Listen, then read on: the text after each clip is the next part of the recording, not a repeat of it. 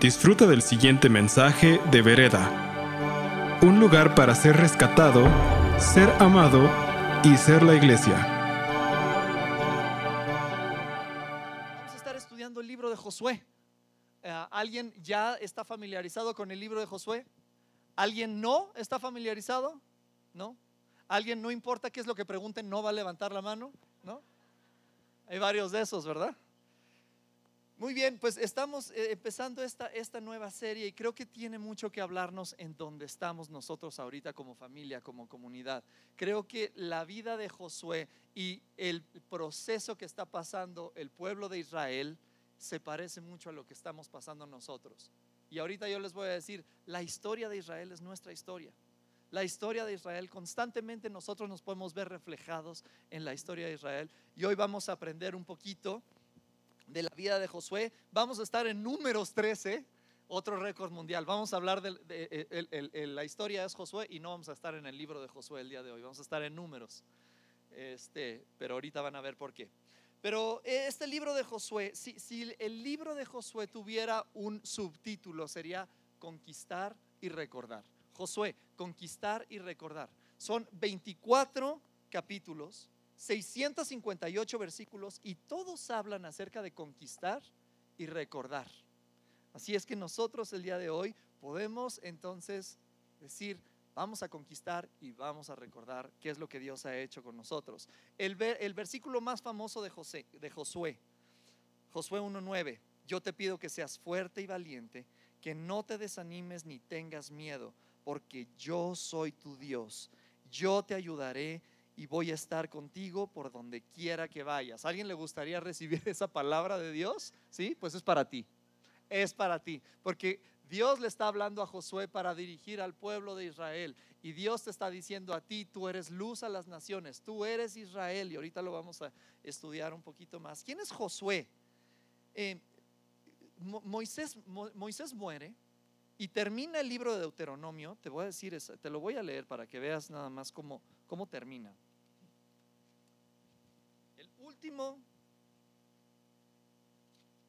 el último versículo de Deuteronomio dice, y murió, eh, perdón, Moisés, y nunca más hubo en Israel otro profeta como Moisés, a quien el Señor conocía cara a cara. El Señor lo envió a la tierra de Egipto para realizar todas estas señales y milagros y maravillas contra el faraón, contra toda la tierra y contra todos sus sirvientes. Moisés realizó con gran poder los hechos aterradores a la vista de todo Israel. ¿Y quién es Josué que es el sucesor de esta gran persona? ¿Cómo es que Josué haya favor a los ojos de Dios para ser el sucesor de alguien así? ¿Qué es lo que pasa Josué? Y hoy vamos a estarlo viendo. Eh, resulta que Josué es uno de los 12 espías que 38 años, 38 años antes de que Josué tomara el liderazgo, Moisés lo envía a ver la famosa tierra prometida, a entrar a la tierra de Canaán, la tierra que Dios había jurado dar a sus padres. 38 años antes, él fue uno de los 12, ¿no? Ahorita lo vamos a ver. Pero ¿qué es lo que él hace? ¿Qué es lo que él percibe? ¿Y cómo ve a Dios que lo califica de tal manera y haya favor a los ojos de Dios para ser el siguiente líder de Israel? Este, este, este, líder que no es distante, este líder que no es inalcanzable, este líder que sirve a su pueblo, que camina con ellos. Estas cualidades de Josué, ¿no? Eh, el líder de Israel. ¿Quién es Israel finalmente? El pueblo de, de Dios, ¿no? ¿Y cómo es entonces que, este, que, Israel nace? ¿Cómo es que, eh, eh, les recuerdo que Israel estuvo en, en esclavitud por 400 años en Egipto, y quiero decirte cómo se forma este pueblo. Entran 70 personas, ¿se acuerdan de la historia de José y sus sueños? Y entonces las vacas gordas, las vacas flacas, vienen los dos hermanos de José a su presencia a pedir comida y reconocen que es el hermano. Bueno, no, José los reconoce a ellos. Y entonces, finalmente se quedan a vivir ahí, en Egipto. Se quedan a vivir con su hermano en donde hay abundancia. ¿Qué está pasando? Entran 70 personas a Egipto. 400 años después salen 2 millones de personas. Entraron 70, salen 2 millones. este pueblo se forma en esclavitud. Este pueblo se forma en una tierra que no es su tierra, con costumbres que no son sus costumbres, con dioses que no son su Dios, dioses falsos. Y este es el pueblo eh, de la promesa de Abraham. Ahorita lo vamos a ver un poquito más, pero quiero recordarte una vez más, la historia de Israel es nuestra historia, ¿verdad? La historia de Israel es, tu historia y es mi historia. Nos podemos ver reflejados constantemente en esta historia. Y el día de hoy, em, antes de empezar, quiero nada más recordarte varios puntos. Quisiera que abrieras tu corazón el día de hoy y que esta información que va a entrar no quedara solamente en tu cabeza. Muchos de nosotros decimos, ya he escuchado mil veces la historia de Josué, no tengo nada que aprenderle más. Bueno, estoy seguro que sí, porque yo también la he escuchado muchas veces y mi corazón está abierto para que Dios nos siga enseñando, nos siga diciendo cosas, ¿no? Entonces, abre tu corazón, que la información no se quede solamente en tu mente, que caiga tu corazón, que esta semilla caiga y haga el trabajo que tiene que hacer en tu vida. Número uno. Número dos, siempre decimos, todo lo que Dios habla en este lugar tiene dos aplicaciones, una personal, y tú va a haber una aplicación personal para ti, para mí, y hay una aplicación comunitaria como vereda. Dios nos quiere hablar también ciertas cosas a través del libro de Josué, a través de esta serie. Y número tres, mi oración es que este mensaje sea un bálsamo a tu vida, que traiga alegría, que traiga felicidad, que traiga esperanza, que traiga confianza, que te hagas sentir visto por Dios, porque a través de este proceso que nosotros vamos a empezar a tomar, tú te puedas sentir visto y que Él te, em, empiece a dar las eh, eh, instrucciones y las indicaciones necesarias para que tú llegues a tu tierra prometida. Finalmente, de eso se trata Josué. Se trata de todas estas, eh, de, de cómo toman la tierra prometida, con sus obstáculos, con sus complicaciones, grandes complicaciones, pero con sus victorias. Y sobre todo, con sus aprendizajes. Y eso es lo que nos toca a nosotros. ¿Vamos a tener obstáculos? Seguramente sí. ¿Vamos a tener victorias? Se te lo aseguro. Pero lo más importante es que aprendemos. ¿no? Se trata de conquistar y recordar. ¿Qué aprendemos nosotros? Vamos a orar. Señor, te damos gracias en esta mañana por darnos la oportunidad de acercarnos a ti y porque tu corazón está abierto para con nosotros.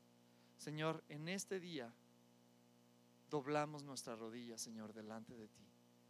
Decidimos, Señor, aquietar nuestro espíritu. Estamos quietos delante de ti, conociendo que tú eres Dios, el Dios del universo, el Dios de todo lo creado, pero el Dios de mi vida y el Dios que habita en mí. Te doy gracias, Señor, porque tu palabra es verdad. Te doy gracias porque tu Espíritu Santo está aquí y nos revela a Jesucristo a través de la palabra de Dios. En el nombre de Jesús. Amén. ¿Se acuerdan que dijimos? Amén. Es fe. ¿Lo creemos? Este, este, este, es el, el, mensaje que traigo el día de hoy. Tiene que ver con destino. Todos tenemos un destino. Todos tenemos un propósito.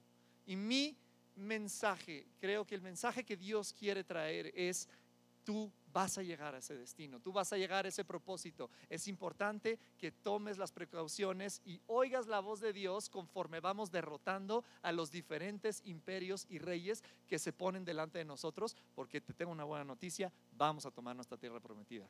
¿Sí es? Amén. Muy bien. Pues eh, empezamos, vamos a estar el día de hoy en números 13.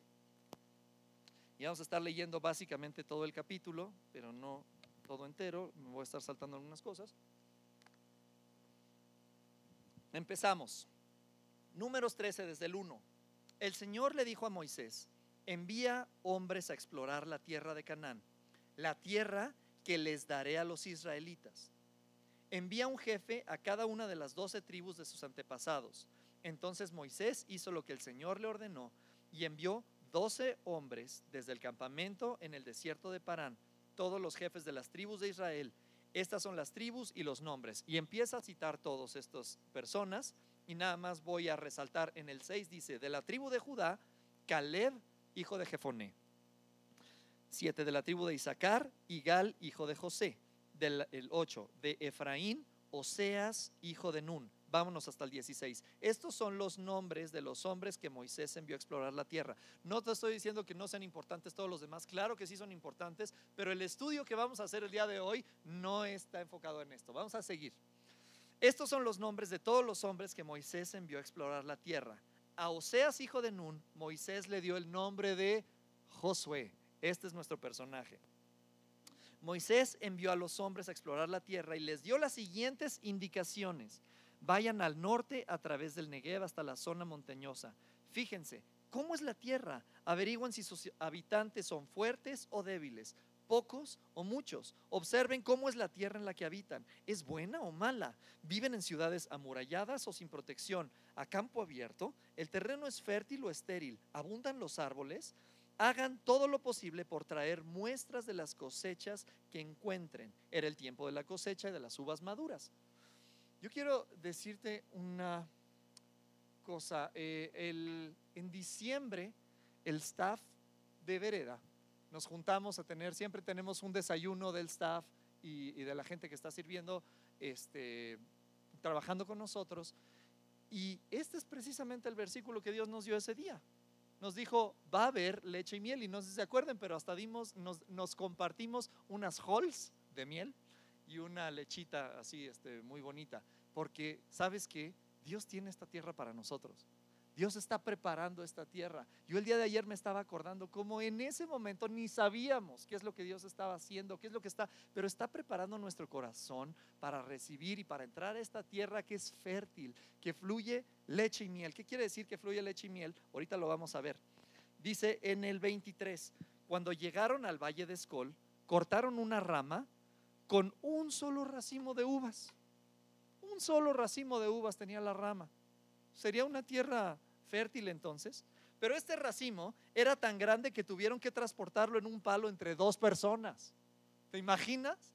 Y al día de hoy se vende en Israel, hay una, eh, muchas figuritas, una es dos personas que traen un palo del cual eh, cuelga una, un racimo de uvas.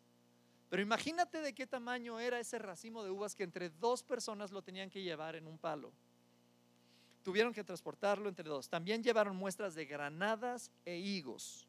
Uvas, granadas e higos. Primer similitud que quisiera yo hacer. ¿Te acuerdas qué decía que se daba en Egipto? En Egipto se daba la, cebada, el trigo, el pepino, el ajo, este, especias. Y son cosas que, bueno, claramente la tierra nos da. Pero cuando tú la agarras, tienes que trabajarla para comer. Higos, uvas y granadas, unas agarras, lo jalas y estás listo para comer. Esta es la tierra que Dios te quiere dar. Una tierra en donde las cosas salen y es fácil poder cosechar, es fácil poder comer del fruto de la tierra. No tienes que constantemente trabajarlo, es por gracia y lo vamos a ver ahorita. ¿Alguien dice amén? Eso. Muy bien, estamos entonces aquí. Entonces, después de explorar la tierra durante 40 días, los hombres regresaron a Moisés y Aarón y a toda la comunidad de Israel de Cades en el desierto de Parán e informaron a toda la comunidad. Este fue el informe que dieron. Entramos a la tierra a la cual nos enviaste a explorar. En verdad es un país sobreabundante, una tierra donde fluye leche y miel Aquí está todo, aquí tenemos toda la clase de frutos que ahí se producen. Sin embargo, el pueblo que habita es poderoso y sus ciudades son grandes y fortificadas. Hasta vimos gigantes ahí. Estaban ahí los descendientes de Anac, los amalecitas que viven en el Negev, los hititas, los jebuseos, los amorreos en la zona montañosa, los cananeos, na, na, na, 30. Pero Caleb trató de calmar al pueblo y les dijo, vamos enseguida a tomar la tierra porque la podemos conquistar en el 31. Pero los demás hombres dijeron, no podemos ir contra ellos, son más fuertes que nosotros. Y comenzaron entonces a divulgar entre los israelitas el siguiente mal del informe de la tierra. Dice en el 33, nos sentíamos como grillos al, lado de ellos. ¿no? Número uno, punto número uno, y vamos a regresar al verso 1. El Señor le dijo a Moisés, envía hombres a explorar la tierra de Canaán, a la tierra que qué? No te escuché. ¿A la tierra que qué? Que yo les daré. Que yo les daré. Este, ¿Sí estamos bien? En el 1. A la tierra que yo les daré a los israelitas. Repite conmigo, esta tierra es mía. Esta tierra me pertenece. Dios te la dio. Es una realidad. Esa voz que está sobre todas las otras voces habló sobre ti. ¿Qué quiere decir tierra? ¿De qué nos habla esta tierra? Esta tierra que yo les daré. Tierra tiene que ver con una posesión, con una propiedad, ¿es correcto? Tiene que ver con una situación, eh, un espacio en donde tú puedes habitar la tierra, donde tú puedes trabajar la tierra, puedes hacer que la tierra genere, puedes descansar en la tierra y todo esto me habla acerca de pertenencia. Dios te está dando un lugar en donde tú perteneces, en donde tú puedes habitar, puedes trabajar, puedes hacer la que genere, puedes descansar. Esta es la tierra que Dios te quiere dar. Es de esto estamos hablando el día de hoy. Como te dije hace rato, este mensaje es un mensaje acerca de destino, de propósito, de una tierra que Dios te quiere dar a ti, que a lo mejor estás, has soñado desde que eras niño, desde que eras pequeño. Yo sueño con esto. Tienes un diseño original como Janes nos enseña. Dios te está dando una tierra y no se trata de que eh, tengo que tomarla. Y no, Dios ya te la dio. Es la voz de Dios, ¿no? Esto, eh, eh, toda esta promesa empieza desde el Génesis. Génesis 15, Dios hace un pacto con Abraham y le dice, e, este pacto tiene que ver con descendencia, pueblo, nación y tierra. Esta es la promesa. ¿Y para quién es? Hoy, el día de hoy decimos el pueblo de Israel, pero eso desde dónde empezó? Desde Jacob, ¿no? Jacob le, cambia Dios el nombre a Jacob y le dice, ahora vas a ser Israel, tiene 12 hijos y todos sus hijos son las tribus de Israel. Cuando, Jesús, cuando Dios habla acerca de su pueblo, habla acerca del pueblo de Israel. ¿Cómo era antes entonces? le decían los hebreos. ¿De dónde vienen los hebreos? De Abraham. ¿No? Entonces esta promesa viene desde Génesis 15, que Dios está hablando que nos va a dar una tierra, que le va a dar una tierra a nuestros descendientes. Eh, eh, eh, este pueblo que se formó en Egipto en esclavitud, como te dije, entraron 70, salen 2 millones con, habiéndose formado en esclavitud. Y te recuerdo, la historia de Israel se parece mucho a la nuestra. Dios nos rescata de esclavitud y nos trae a un nuevo lugar, a una nueva tierra. Y nos quiere seguir entonces dando esta tierra de la cual está hablando. ¿Y cómo vamos a saber entonces si entraron 70? Ahí se genera un pueblo, en medio de Egipto, como te dije, con costumbres diferentes, con eh, dioses que no son los suyos, eh, eh, en una tierra que no es la suya, ¿cómo entonces se distingue el pueblo de Israel? ¿Cómo es que Dios identifica al pueblo de Israel en medio de otro pueblo distinto? ¿Se acuerdan? Es la primera Pascua y le dice, vas a matar a un, a un corderito y vas a poner la sangre sobre el dintel de tu puerta, ¿no? Lo que te distingue a ti y a mí como Israel es la sangre de Jesús. Hoy tú perteneces a Israel, tú eres Israel, por lo tanto la tierra es tuya. Tú tienes acceso a esa tierra. ¿Por qué? Por medio de la sangre. Tú tienes entrada a este, a este pacto con Abraham. Tú y yo entramos a la, a la promesa. Tengo herencia, tengo tierra, tengo un destino. Dios me lo dio. Y esta tierra es mía. Habló la voz más importante. En Australia hay un, bosque que le dicen las montañas azules eh, y, tiene varias vereditas. Este, y vas bajando por los diferentes caminitos y, este, y vas eh, caminando y hay un acantilado aquí así, pero de cientos de metros para abajo. Y obviamente hay una barda, ¿no? Pero constantemente están habiendo señales que dicen, por favor, eh, toma cuidado de las indicaciones, por favor no saques, este, no tires cosas, por favor no esto, por favor no lo otro. Y al final dice, y por favor no saltes, las voces no son reales. Obviamente de chiste, ¿no? Pero esta voz sí es real. Esta voz sí es real y habló sobre ti y sobre mí. Y esto no quiere decir que sea la única voz. Van a haber otras voces que se levantan a hablar sobre nosotros. No puedes, no es tuyo, no eh, te van a matar, estás vencido, no tienes lo necesario. ¿Cuál es la voz que nosotros decidimos escuchar, Vereda? La voz de Dios ya te dijo, la tierra es tuya. Tú eres Israel, tienes acceso por medio de la sangre a adueñarte de eso que es herencia tuya, es promesa para ti. ¿Tú sabes que tienes un destino? Pregunto, ¿tú sabes que tú tienes un propósito? ¿No? Dios quiere que lo veas cumplido. Él quiere darte esa tierra, esa posesión, ese lugar de pertenencia. Pero es importante que escojamos creer la voz que va sobre todas las otras voces. Número dos, hemos escuchado que, todo lo que sube tiene que.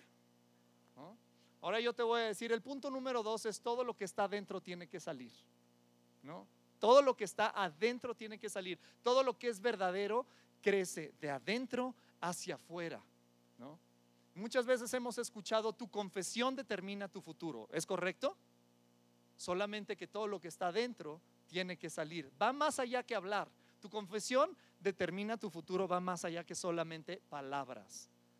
Tu confesión determina tu futuro, pero tu perspectiva o tu eh, percepción de la realidad determina tu confesión. Lo voy a decir una vez más. Tu confesión determina tu futuro, pero tu percepción determina tu confesión. ¿Y qué es lo que determina entonces mi percepción? Tu identidad. Y eso es lo que vamos a estar hablando el día de hoy. De esto se trata este mensaje del día de hoy, nuestra identidad. ¿Qué hizo que 12 espías fueran enviados y 10 trajeron un reporte malo y 2 trajeron un reporte excelente? Tiene que ver con algo que estaba desde adentro hacia afuera. No solamente es por lo que confesaron, claro que sí, pero eso confesaron porque ellos percibieron. Y ellos percibieron porque tienen una identidad. ¿Y sabes qué? Una cosa es que todos decimos, ah, ok, sí, tengo una identidad y entonces, pero tenemos, tú vas a confesar desde tu identidad revelada. Pregunto, de los doce espías, ¿quiénes eran del pueblo de Israel? ¿Cuántos de los doce? Los doce, correcto. Pero diez tenían una identidad y dos tenían una identidad distinta. ¿Se me explicó? La identidad revelada te hace confesar, te hace percibir el mundo. Desde tú quién eres, desde tu interior, te hace percibir tu entorno y por lo tanto entonces hablas. Y lo que hablas entonces determina tu futuro. No es una cuestión de simplemente hablar. Israel era el pueblo de Dios. Tienen la promesa. Han escuchado que Dios ya les dio la tierra y sin embargo ellos se ven como grillos. podemos observar que no son los amalecitas, no son los amorreos, no son los habitantes de Canaán, no son los jebuseos los que dicen que ellos son grillos. ¿Quién dijo eso? Ellos de ellos mismos. Tu identidad revelada te hace percibir el mundo y te hace confesar de tal forma.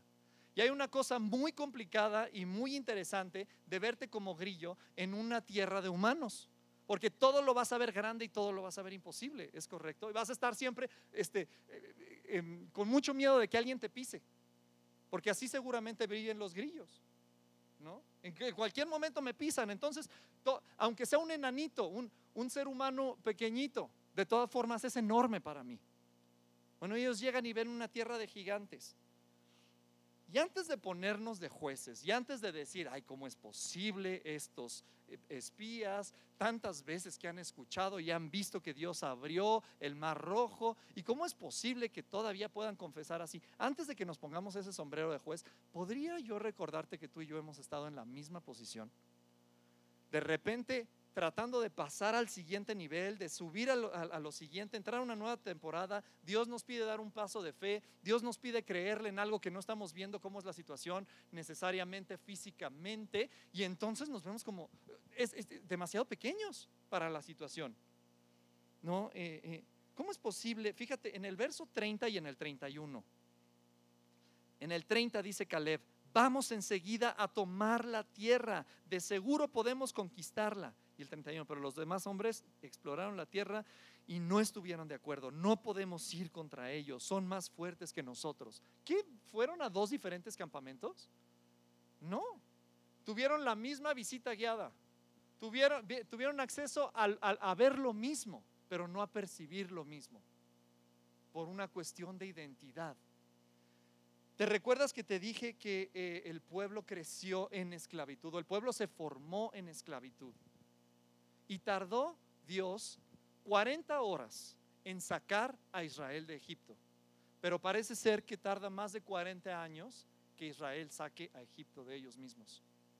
Lo repito, tardó 40 horas Dios en sacar a Israel de Egipto, pero más de 40 años en que Israel sacara a Egipto de su interior. Estas personas siguen todavía pensando como esclavos. Estas personas, ah, y, perdón, pero han sido profesionalmente entrenados por 400 años a ser grillos profesionales, ¿no? O sea, e, e, y, están, eso, es su realidad. Eso es su realidad. Podríamos ir rápido a Proverbios 30 del 21 al 23. Em, quiero leerte, e, este, este, Proverbios 30 es muy raro, dice cosas muy, muy extrañas y esta no va a ser la excepción, pero fíjate, dice, hay tres cosas que hacen temblar la tierra. ¿Qué es la tierra? La creación de Dios. Hay tres cosas que hacen temblar la tierra y son cuatro las que no puede soportar. 22 el esclavo que llega a ser rey, el necio autoritario, autoritario que prospera, la mujer amargada que finalmente encuentra marido y una criada que toma el lugar de la señora. Qué cosa más rara, ¿no? ¿Qué es lo que está diciéndonos aquí la palabra de Dios? O sea, eh, em, fíjate, este, tiene que ver con identidad. Estas cuatro personas son personas que les ha sido dada una posición de privilegio con la mente incorrecta. Eso hace temblar la tierra. Eso hace que se estremezca la creación de Dios. Personas que les han sido dada una posición de privilegio, pero con la mente incorrecta. Estas cuatro personas han pasado de una situación inferior a una situación superior por un golpe de gracia.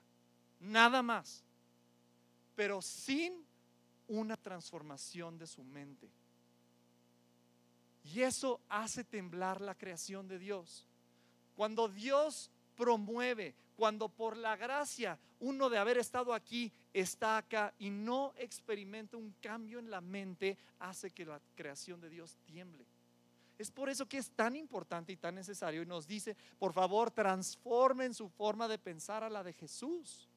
No pueden seguir, ahora estaban acá, ahora están acá, no sigas pensando como acá, porque lo único que vas a tener entonces es vivir en una jaula de oro, ¿no? Como dicen por allí. Estas personas, fíjate, un esclavo que llega a ser rey, un tonto que prospera.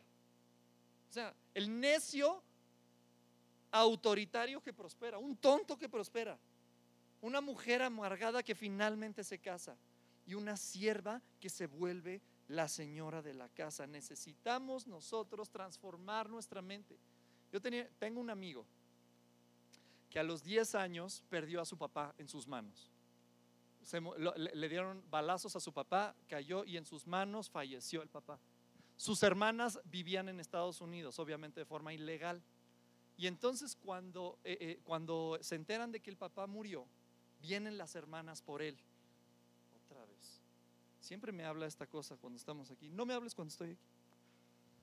Vienen las hermanas por él y eh, se lo van a llevar, lo van a cruzar, pues está solo ya este, en, la Ciudad de México. La mamá falleció en, el parto de mi amigo. Entonces ya está solo. Vienen las hermanas y lo primero que hacen, van a un pueblo que se llama Chila de la Sal, Puebla, y le compran unos tenis, porque va, van a cruzar el desierto caminando de forma ilegal, y entonces pues necesita, el niño siempre ha estado descalzo, en lo mejor de los casos traía guaraches, lo llevan y lo compran unos tenis. Y dice mi amigo, imagínate cómo estaba yo de amolado en mi mente. Que yo me, sentaron así en la zapatería, me pusieron los tenis, nunca había visto algo tan increíble, unos tenis en mis pies, qué cosa más preciosa. No me quedaron los tenis, pero me preguntaron, ¿te quedan? Sí. Dice, esta es mi oportunidad, de aquí me agarro. Yo no sé, era solamente eh, cuestión de decir, no me quedan, me trae otro número, pero él dijo, no, agarro la oportunidad porque esto es cuando hay, ¿no? Entonces se ponen los tenis, obviamente ahí va y se lo llevan al norte. Y cuando este, ya van a esperar a la persona que los va a ayudar a, a cruzar, dice el que llegó, híjole, los pies le dolían tanto. Entonces se quitó los zapatos y se quedó dormido, tenía 10 años. De repente llega la persona y le dice, es ahorita, vámonos. Y entonces agarran todas sus cosas y vámonos. Y los tenis, los tenis, los tenis, ya es hora de irnos. Y se tuvo que ir descalzo. Pero él dice, fíjate nada más cómo estaba yo en mi mente. O sea, no, no había tenido acceso a nada. Es una mentalidad un poquito de esclavo, de huérfano.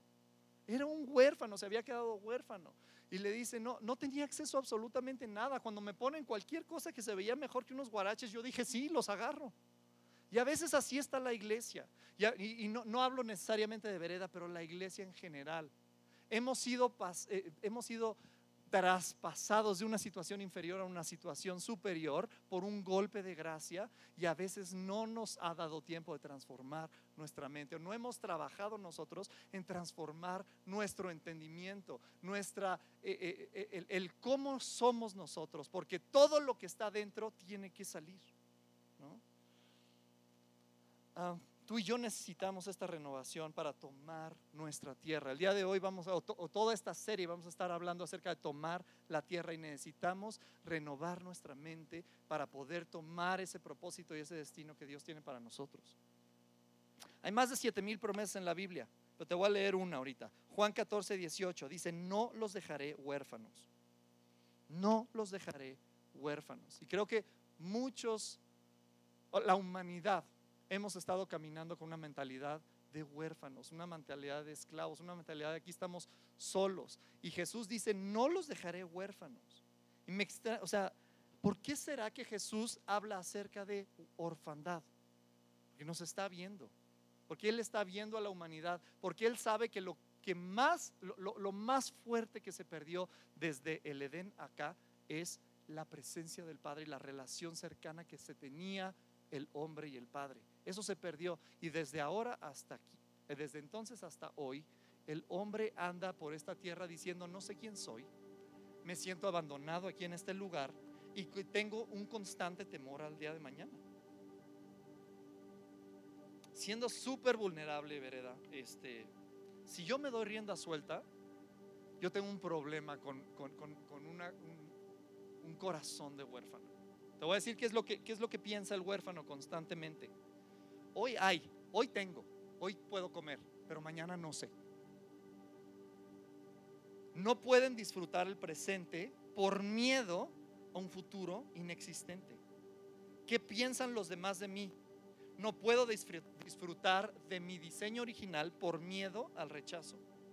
Algo malo tiene que pasar llevamos una racha muy buena, ¿no? Entonces, híjole, pues seguramente va a venir una horrible. Mi abuelita murió de cáncer y mi mamá murió de cáncer, entonces pues yo obviamente, todo, algo malo tiene que pasar. Esta situación de hoy hay, pero mañana no sé si haya. Esta situación de no sé qué piensan los demás de mí y entonces tengo que... Ah, eh, y algo malo tiene que pasar. O simple y sencillamente Dios me rechaza. ¿Podríamos levantar la mano si alguna vez has sentido alguna de estas? Yo levanto mi mano. Es normal, es normal para la humanidad, pero es normal para lo que Dios quiere hacer. Vamos a Romanos 8, 15 al 17. Voy de volada.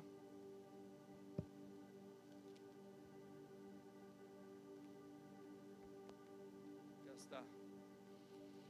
Y ustedes no recibieron un espíritu de que de nuevo los esclavice al miedo. A ver, me voy a poner de este lado porque no veo, no alcanzo. Ustedes no recibieron un espíritu que de nuevo los esclavice al miedo, sino un espíritu que los adopta. En otra versión dice el espíritu de adopción por el cual podemos clamar Abba Padre. ¿Te das cuenta cómo el espíritu de esclavo, el espíritu de huérfano se manifiesta en temor?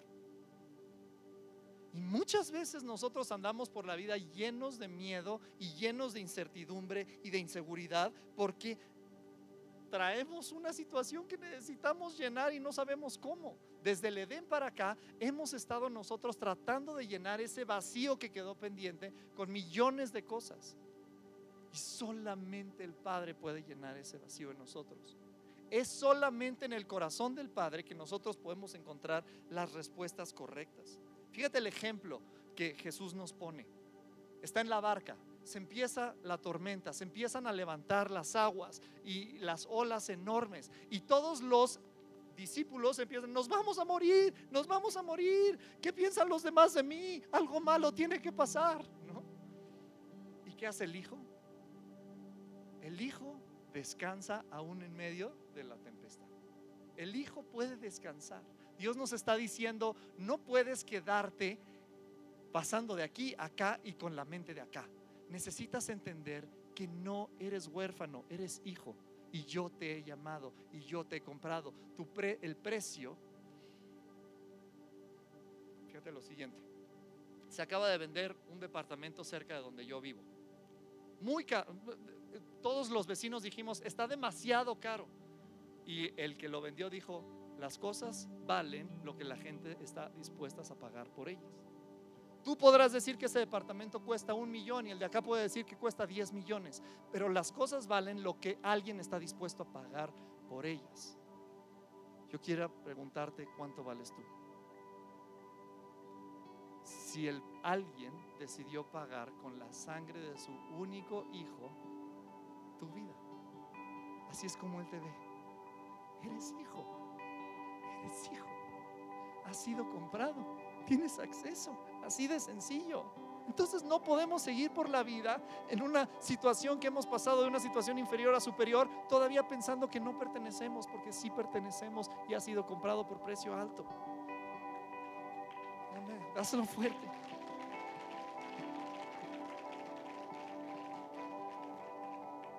¿Quién soy?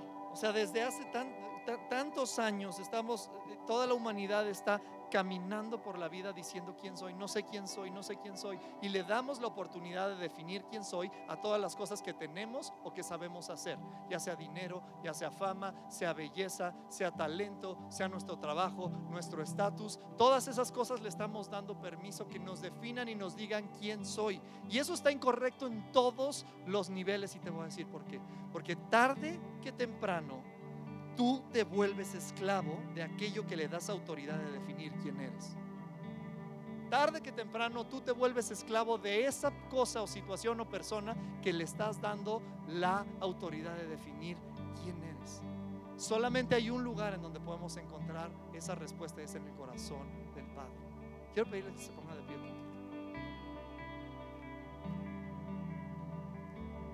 Recordamos que Jesús no hace absolutamente un milagro, no hace absolutamente nada en su ministerio hasta que es bautizado.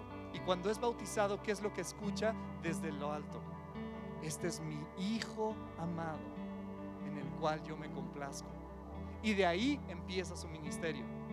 Es importante que antes de hacer, nuestro poder está en nuestra identidad, Vereda. Nuestro poder está en nuestra identidad y nuestra identidad es ser hijos. No, no, casualidad que Dios no dijo, este es el Salvador del mundo, que sí lo era. Este es el mejor rabino, el mejor maestro que toda la historia va a ver, que sí lo fue. Este es la persona que van a ver milagros y señales y prodigios, que los hizo, pero dice, este es mi hijo. No dijo lo que hace, dijo que es. Y de ahí entonces llega un poder, necesitamos nosotros, porque ¿qué crees? Jesús dijo, mayores cosas que las que yo hice van a ser ustedes. Pero nuestro poder empieza en nuestra identidad. Y nuestra identidad está en ser hijos. Hijos. Eres hijo. Perteneces por la sangre. Eres hijo. Voy rápido a Deuteronomio 10 y con esto termino.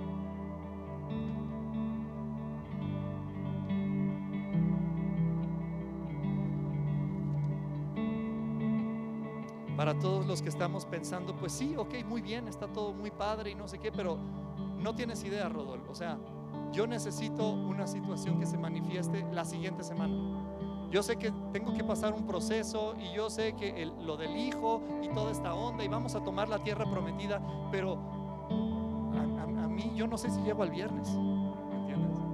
A veces así nos sentimos nosotros, a lo mejor por tu edad, a lo mejor por la situación en tu cuenta, a lo mejor por la situación en tu familia, en tu matrimonio. Dices, o sea, está muy padre que Dios me quiera dar la tierra prometida, pero yo, yo necesito a, ya. O sea, esto es, yo sé lo que las cosas tardan y no puedo esperar tanto. Tengo una muy buena noticia. Fíjate lo que dice Deuteronomio 10, del 6, eh, perdón, Deuteronomio 6 del 10 al 12, acerca de tu tierra. El Señor tu Dios pronto te establecerá en la tierra que juró darte cuando hizo el pacto con tu antepasado, Abraham, Isaac y Jacob. Y escucha lo siguiente, para que no te desesperes. Esta es una tierra con ciudades grandes y prósperas que tú no edificaste, pero vas a habitar. Es una tierra en donde vas a encontrar casas muy bien abastecidas con bienes que tú no produjiste, pero los vas a disfrutar. Esta es una tierra donde sacarás agua de cisternas que no cavaste y comerás frutos de viñedos y olivares que no plantaste. O sea, solamente un hijo hace eso. Solamente un hijo. Mis hijas llegan, abren el refri y se toman mi juguito y se toman mi leche sin haber comprado ellos absolutamente nada. Así estás invitado al refri de Dios. Así es, esto, esto es verdad, es verdad. Pero dice lo siguiente, ten cuidado de no olvidarte de tu Señor, quien te rescató de la esclavitud en Egipto. Eso es lo único que nos toca a nosotros. Su trabajo es pelear, mi trabajo es confiar. Su trabajo es pelear, mi trabajo es confiar. Mi hija dijo, los papás trabajan y chambean, los hijos disfrutamos menos en matemáticas, pero siempre todos los más sí podemos disfrutar. Así es. Él pelea, tú confía. Él pelea, tú confía. Es todo lo que te toca hacer. Es todo lo que te toca hacer. ¿Estamos listos para responder? ¿Estamos listos para responder? Amén.